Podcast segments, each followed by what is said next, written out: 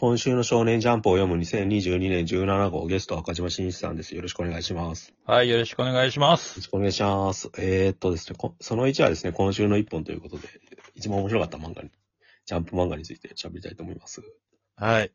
言っても、まあなんでしょうね、今今週は。やっぱワンピースじゃないですか。やっぱりそうですよね。そうですね。まあ、なにわさんが噛んでも触れないし、俺がおかしな声出してもなにわさんは触れないしっていう ことで、ここ最近ずっと時やってますけど。はい。ワンピースがトレンドになってましたね、はいずっと。ずーっと盛り上がってましたね。うん。はい。まあ、えっ、と、ルフィがはい食ってたのが、悪魔の実がゴムゴムの実ではなくて、はい。えー、人人の実、えー、幻獣種、モデルニカ。うん。なんだそれはっていう感じなんですけど、まあ、太陽神、太陽の神ニカっていうのは、まあ、あの、カイドウ編、ワノ国編に入ってから、いはいまあ、出てきた概念なんですけど、うんうん。えーその前にジョイボーイって、まあ、ずっと言われてたんですよね。はいはいはいえー魚人島編とか、うん。まあ、要は救世主みたいな感じでうん。言われてて、で、ジョイ、お前はもうジョイボーイになれなかったかとかうん、カイドウが言ったりとかしてて、なれるって何みたいな。ジョイボーイっていうのは、個人名、まあ、かつては個人ボーイ、あ個人名だったのかもしれないですけど、その、代々受け継がれていく何かうん、肩書きみたいなものとかうん言われてて、で、その中で太陽の神かっていうまた新しい、よくわかんない概念が持ち出されて、で、それが、えー先週、今週で、まあ、繋がったっていう説明されてきたっていう。うん。えー大体こういう小難しいことは五老星が説明するんですけど、そう。で、ゴムゴムの実はい。は、えっ、と、まあ、体がゴムになるっていうパラミシア系、はい。超人系のその能力だってはい。いうことでやってたんですけど、実はそうじゃなかったっていうところで、今まで人人の実っていうのは、あと2種ぐらい出てきていて。戦国が人人の実モデル大仏かなおう。なんですよ。で、チョッパーも人人の実食ってるんですけど、モデルが何かわかんないんですよね。説明されてないんですようん。みたいな。で、いろいろネット上で話題になってるのは、うん。えっ、と、えー、コミックスで SBS っていう、この、小田先生が読者の質問に答えるみたいなコーナーがあるじゃないですか。はい。あれで、あのー人が、人間がそもそも人の、人人の身を食べたらどうなるんですかっていう質問にこ対して答えてたことがあって、うん。えー人は人になるっていう言葉があるじゃないですか。うんなんとかかんとか。まあ、ちょっとごまかして逃げたんですよね、そこでう。んそこ、それだけ答えて。うん。で、まあ、ウィキペディアとかかな？なんか、うん。人になるっていうのの意味を調べると、まあ、神様になるみたいな意味もあって、そう。でそこでちょっと触れてたとか、うん。うん、いろいろなんか伏線を張ってましたよねっていうことで、はいはい。小田先生素晴らしうんいって話題になってる感じ。へえ。うん。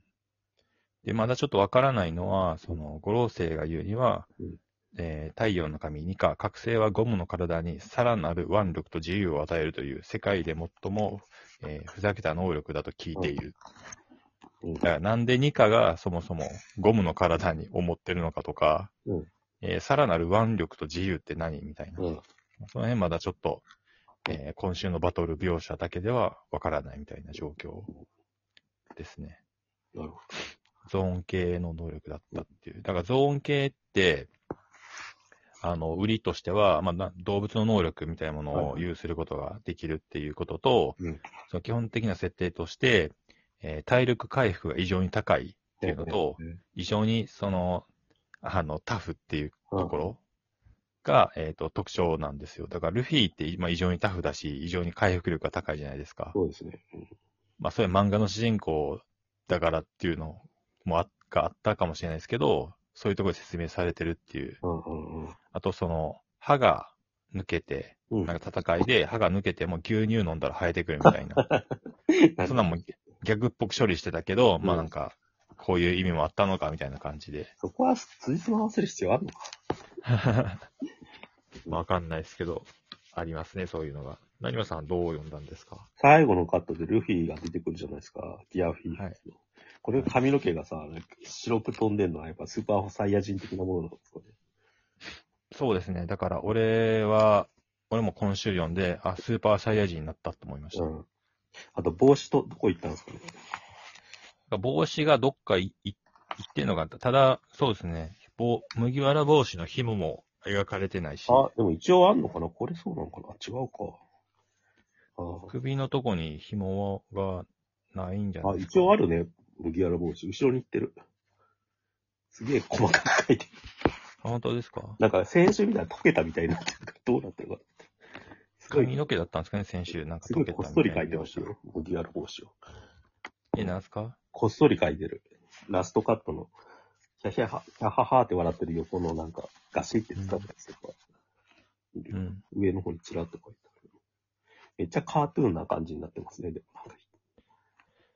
目が飛び出るとか。そうですね。うん、面白いな。うんえ、麦わら帽子どこにあります？えーっと、その、最後のページあるじゃないですか。ああ、右下か。そのページの横、はいはい。1ページ前のガシって掴むところ、ガシよってなるのの上の方にちらっと見える。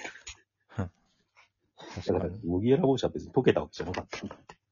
髪の毛だったんですね、あれは。うん。さっきのゾーン系のやつの3匹ってのは犬猿記事とかじゃないの？なんすか、3匹って。え、ゾーン系は3匹いるみたいな話してるじゃないですか。チョッパーとルフィと誰かって。さ3匹っていう、その、数え方が正しいのかとかあわかんない3ですけ体。ど、戦戦国っていうのは海軍のトップだった人ですね。あれって犬猿記事とかじゃないの？犬猿記事はあれですよ。あのー大将ですよ。大将か。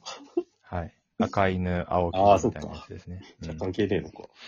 うんルフィのやつはなんか猿っぽいじゃないですか。はい。まあ、それは孫悟空だから。あ、そっちか。なんか、なんかで読んだらさ、なんか、それこそこういうのの妄想がいっぱいあってさ、なんか、うん。なんかハヌマーンがモデルなんじゃないかみたいなのが出てて。なんか、あの、TikTok 動画の、うん。なんか考察動画みたいなやつが、そう。今日バズってましたよね。シバ神とハヌマーンともう一体なんかインドの神様で揃えてるんじゃないかみたいな。インドラ。あ、インドラだ。うんうん。うん。え、ハヌマーンってのはさ、そのラーマヤーナとかに出てくる猿の神様でさ。あ、で、ニカっていうのもゴムの木のななんかみたいな感じのことをあれはなんかでもあれ言ってましたねトゥギャッターかなんか見たらアフリカの神様で、やっぱジョイボーイってのがいるらしいっすよ。うん。だからその辺で合わせたんじゃないかみたいな。うん。まあでもなんかその辺ってなんかすげえちゃんとやってるのかやってないのかよくわかんないですよね、小田栄一郎って。いや、やってんじゃないですか、一応。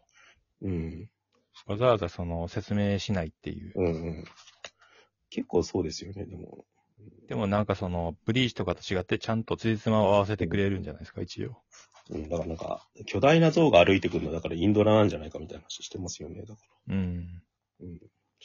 なんか日本史、日本の話とかインドの話が混ざってるのはどうなんだと思うんですけど。うん。まあ、神様的なものっていうのはね、別にいいんじゃないですか。あと、聖書的なものとか、うんなんかそういうのは、もうなんか、あの、フィクションというか、うんあの、作品のバックグラウンドに無理やり、あの、入れることによって、うあの、作品性を高めるみたいなことはもうみんなやるじゃないですか。うん、そうそう。だから、だから富樫義弘とかがやると引用元すげえ気になるんだけど、小田栄一郎って実はやってんだけど、案外案外みんな気づかないようにやってるようなと思うんですよ。まあ、いやらしくないですよね。そうそうちゃんと、あの、え作品を面白くするためにやってるっていう。本当に古典から持ってきてるって感じですよ。うん。うん、まだ、まあそれにしても面白いというか、こはい。こ2週で一気に面白くなりましたよね、ワンピース。ギア5言ってますからね。うん。ギアトップ、トップギアとかやるんじゃないかなと思ってるんですけど、まだ。うんでもこれで、なんかさい最後というかなんか、言ってますよね、本人が。うんうん。やりたいことを全部できる。うんうん。これが俺の最高地点だ。みたいな。うんうん。あまあなんかあの、パラミシアが覚醒したら、糸糸のみみたいに自分以外の周囲のものを糸化できるみたいなことを言われてたから、だからルフィも覚醒したら、うんあの周りをゴムにする。そう、それやってますよね、もうすでに。うんうん。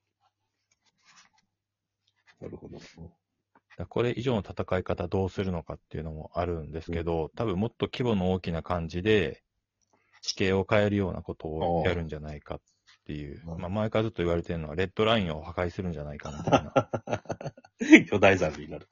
あ、なるほど。猿で、だからドラゴンボールって融合したんだ、ここに来て。それ面白いな。でっかい猿になるのかもしれない。うん。あのさ、だから、はいあれだよワンピースレッドっていうのが、だから、シャンクスの話になるじゃないかって言われてるじゃないですか、その映画の。うん。結構タイミング合わせてくるのかなって思いますよね。うん。うんまあ、合わすんじゃないですか。前もやってたし、そうういうの。ん。こだから、和の国編が終わるぐらいで、レッドがだから8月6日公開だから、その辺で終わるのかなって感じですね。え、最終回ってことですか？あ和の国編が。ああ。それか、その前後で終わって、こっからなんか、うまくリンクさせるのかなって。うんうん。。なんか、ここまでやっちゃったら、結構もう一気に最後までいけそうな感じがするし。いやー、この後まだね、ロックスかい、ロックだったか、多分あると思うんで。うん。あと、その、イム様、なんか、霊糖室みたいなところで、でかい麦わら帽子保存してたんですよ。はいはいはいはい。ああれとかを、まあ、どういうふうなうん答え合わせをしてくれるのかっていうのもうん。ありますしね。うん。じゃあ3時の話、3時だった、あ、ゾロか。はい。ゾロが覚醒するんじゃないかみたいな話ずっと岡島さんしてましたよね。ああ、覚醒っつうか、まあ、こワノ国編がやっぱりゾロのメインの話だと思ってるから、うん。過去編ですよね。その、うん。えっ、と、出生とかが全部ちゃんと明らかになるっていう。まあ、あとそもそもなんでずっと目つぶってんだっていうのもあるんで、うん。説 説明されてないし、うん。あと、クイナ足しの話とか、なんで似てるのかみたいな。お前らまだやることいっぱいある。そうそう、ワノ国編はまだまだ、そっか、なんか、ルフィの覚醒やっちゃったらもうクライマックスって感じなんだけどね。いやゾロの方が俺は好きですからね。なるほど。じゃあまあ次は楽しみということで、はいはい続きます。